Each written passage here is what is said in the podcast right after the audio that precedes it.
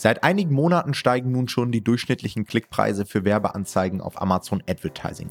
Doch ist die Blase jetzt geplatzt und wie kannst du als Self-Publisher bestmöglich darauf reagieren? Das erfährst du in der aktuellen Folge. Viel Spaß dabei!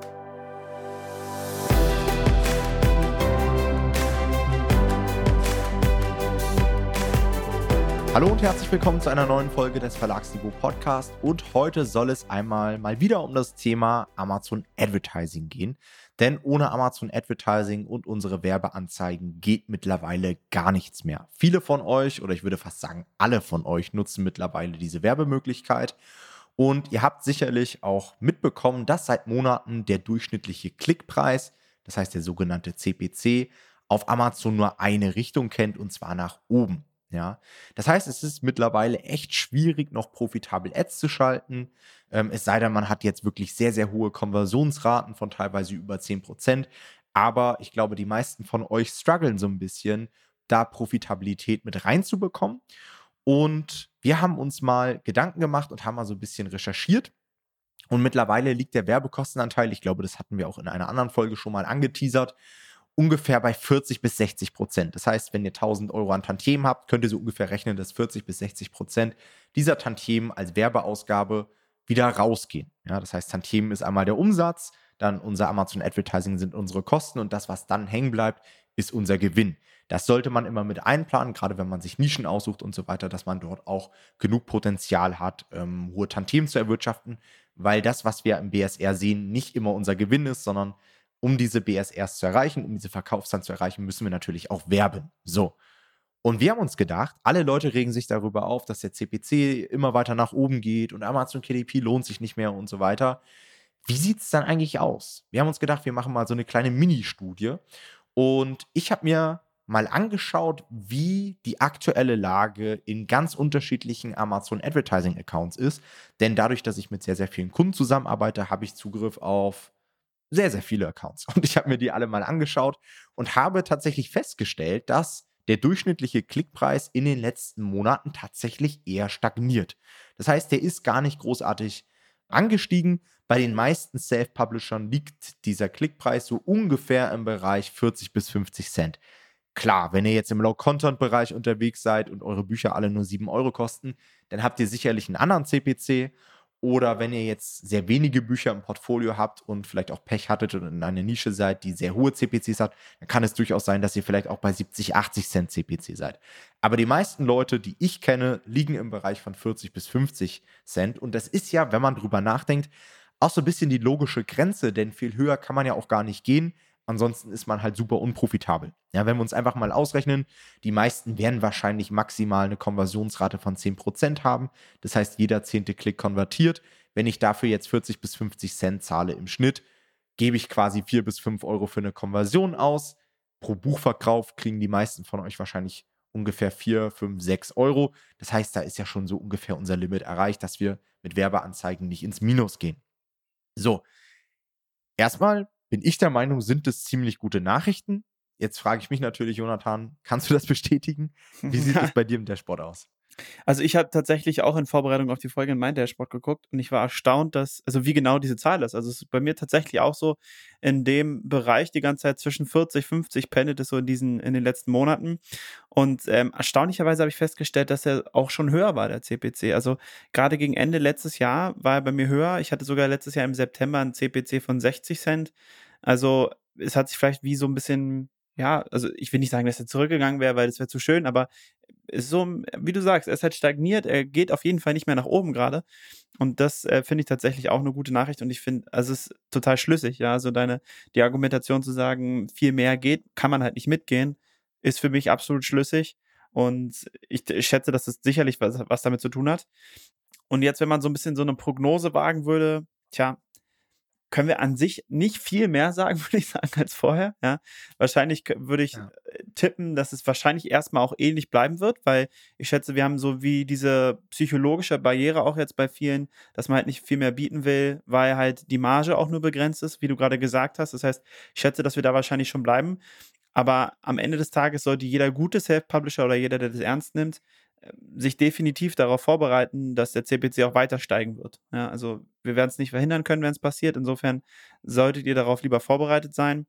Aber das Schöne ist auch, ähm, es wäre natürlich auch nicht unser Podcast, wenn wir da, finde ich, irgendwie praktische Lösungsvorschläge hätten. Ja, also ähm, haben wir für euch ein paar Lösungsvorschläge vorbereitet, wie ihr auf jeden Fall höhere CPCs als eure Konkurrenten mitgehen könnt. Und ähm, da wird Tom euch mal gleich den ersten vorstellen. Genau, der ist auch relativ naheliegend. Und zwar, dass man Amazon Advertising natürlich niemals isoliert betrachten sollte.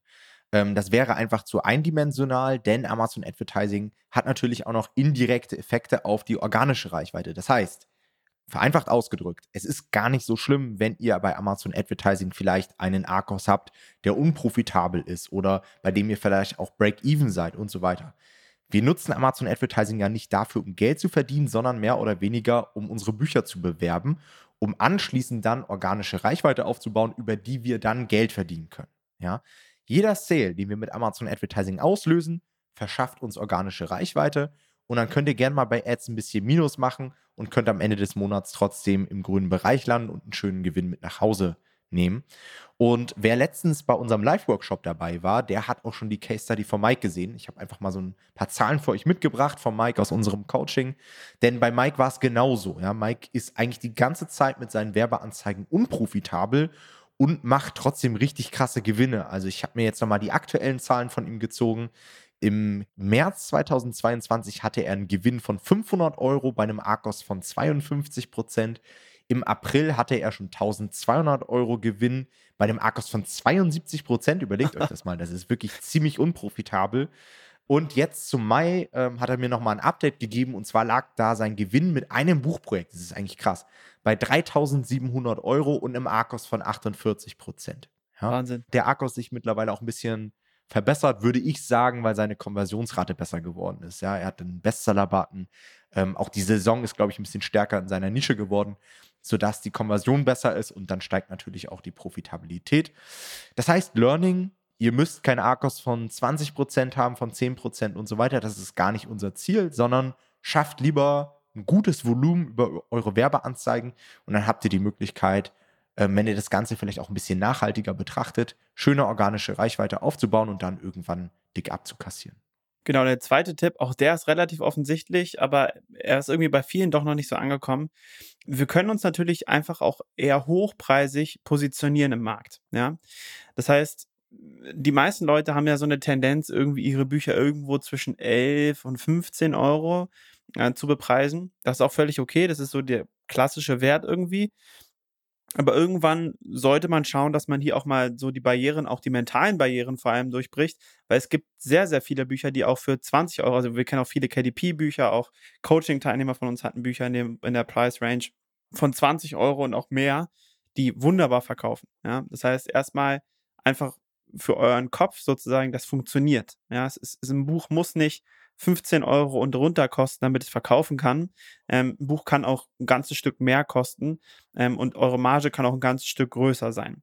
Was hier natürlich wahnsinnig wichtig ist immer, und da fällt dann eher das Kind in den Brunnen, das kriegen dann die meisten nicht mehr hin, man muss natürlich dann auch liefern. Ja, also ihr könnt nicht ein Buch für 20 Euro verkaufen, dann aber ein Buch für, äh, was einen Wert von 10 Euro hat, produzieren und denken, das wird jetzt auf Dauer gut verkaufen das funktioniert natürlich nicht. Also ihr müsst dann schon euch Gedanken machen, dass das Buch irgendwie auch diesen Wert widerspiegelt, vom Inhalt her und vom Aufbau her und auch von der Ästhetik her. Ja, ähm, das muss schon passen, aber es kann durchaus funktionieren. Und das ist auch so ein bisschen mein Gefühl. Ich glaube, ähm, viele Leute haben irgendwie Angst, wirklich höhere Preise zu nehmen. Und am Ende des Tages ist es eher eine Frage der Wertekommunikation. Wie könnt ihr dem Kunden klar machen, dass euer Buch diesen erhöhten Wert wert ist tatsächlich. Ja. Und ähm, gleichzeitig muss man auch sagen, glaube ich auch, dass bei vielen Self-Publishern so ein bisschen das Bewusstsein dafür gewachsen ist, schon alleine durch den Farbdruck. Ja, also jeder, der mal ein Buch im Farbdruck gemacht hat mit über 100 Seiten, also sagen wir mal 120, 30, 40, 50 Seiten, der muss ja automatisch höhere Preise genommen haben. Der hat jetzt nicht eine höhere Marge, der wird eine ähnliche Marge haben wie Standardbücher bei irgendwie 13 oder 14 Euro. Aber er hat auch trotzdem gesehen, dass ein Buch für 20 Euro sich verkaufen kann. Und ich glaube, dass dieses Bewusstsein viele Leute in den nächsten Monaten erlangen werden, so dass wir da sowieso steigende Preise sehen werden. Insofern gehört auch hier lieber mit zu den ersten und probiert mal aus, so ein bisschen die Preiselastizität bei euren Büchern rauszufinden. Ja. Auch da haben wir das Gefühl, dass viele Leute irgendwie einmal den Preis festgelegt haben bei ihrem Buch und dann erstens vielleicht nicht wissen, dass sie den Preis noch ändern können, während das Buch live ist oder das sich nicht trauen oder nicht wollen oder warum auch immer. Aber die wenigsten Leute spielen tatsächlich auch mal mit dem Preis rum. Das heißt, probiert da ruhig mal ein bisschen aus, was passiert eigentlich, wenn ich mein Buch 1 Euro teurer mache. Weil, wenn ihr zum Beispiel so ein Projekt habt wie Mike, was wahnsinnig viel Geld erwirft und sehr, sehr viele Einheiten im Monat verkauft, macht so ein Euro mehr am Ende auf dem Listenpreis, ja, weiß ich nicht, 60 Cent oder 70 Cent Marge aus. Aber das rechnet sich ja dann auf so eine Menge schon extrem. Das heißt, probiert das ruhig mal aus. Wenn ihr merkt, ey krass, irgendwie meine Verkäufe gehen zurück, meine Conversion Rate in den Ads wird vielleicht schlechter, dann geht vielleicht wieder zurück auf euren alten Preis, da habt ihr nicht so viel zu verlieren.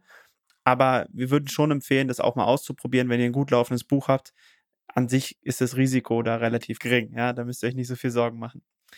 Ein weiterer Punkt ist, und der geht damit natürlich logischerweise einher, probiert Low-Price-Nischen generell zu meiden. Ja, es gibt ganz, ganz viele Nischen, die einfach im Kern irgendwie Low-Price sind. Ja, das können zum Beispiel Low-Content-Bücher sein, aber ehrlich gesagt auch viele Kochbuchnischen sind absolut Low-Price mittlerweile.